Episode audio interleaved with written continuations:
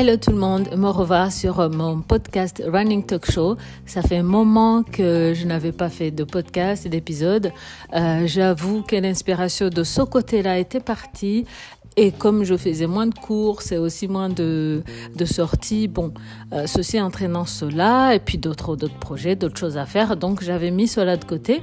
Et puis récemment, j'ai pensé à faire un petit manuel, un petit, un petit bouquin.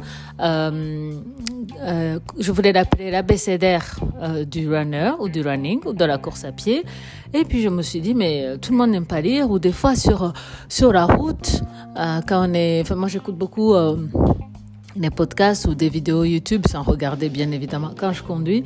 Donc je me suis dit que c'est mieux euh, de pouvoir sourire un peu le matin en écoutant euh, ce, cet abécédaire ici sur Running Talk Show. Donc je me représente, Nadine Tony. Vous pouvez me retrouver aussi sur, euh, sur Instagram. Et si vous voulez en connaître un peu plus, je vous invite à découvrir dans les précédents épisodes un petit peu mon parcours de runneuse. Il y a aussi quelques conseils avec des podcasts que j'avais fait euh, avec des, coureurs un peu plus aguerris qui nous donnaient des conseils de la préparation des marathons ou autre chose. Mais là, on va sourire. Pendant quelques épisodes, on va sourire, on va rigoler, on va être triste, on va échanger.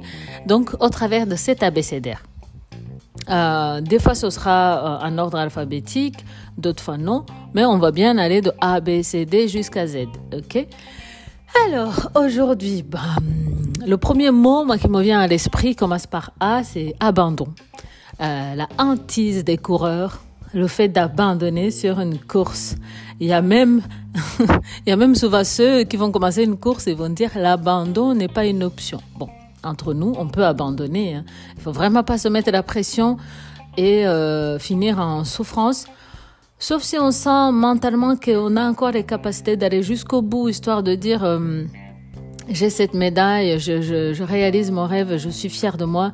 Mais il y a des fois, ben, le corps il veut pas. Il y a des fois c'est des crampes, il y a des fois c'est des problèmes intestinaux, d'autres fois euh, ça va être euh, tout simplement le mental qui lâche.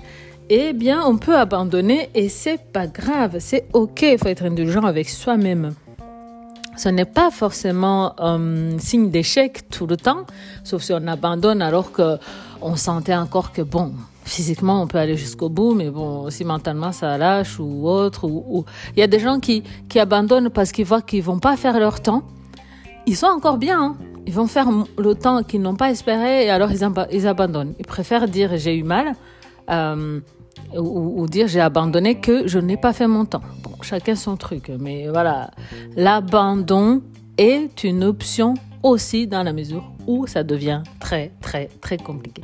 Dites-moi ce que vous en pensez. Si, si ça vous arrive de, de se dire que l'abandon n'est pas une option, ou si vraiment vous vous dites, bah, tant pis, si j'abandonne, c'est pas du tout un échec, c'est que, c'est que mon corps euh, m'a demandé, c'est que j'avais trop mal, je peux pas finir et je ferai mieux la prochaine fois. Vous vous motivez et puis vous passez à autre chose. De toute façon, ça reste quand même un plaisir de courir vu qu'on est plus de coureurs amateurs que pros.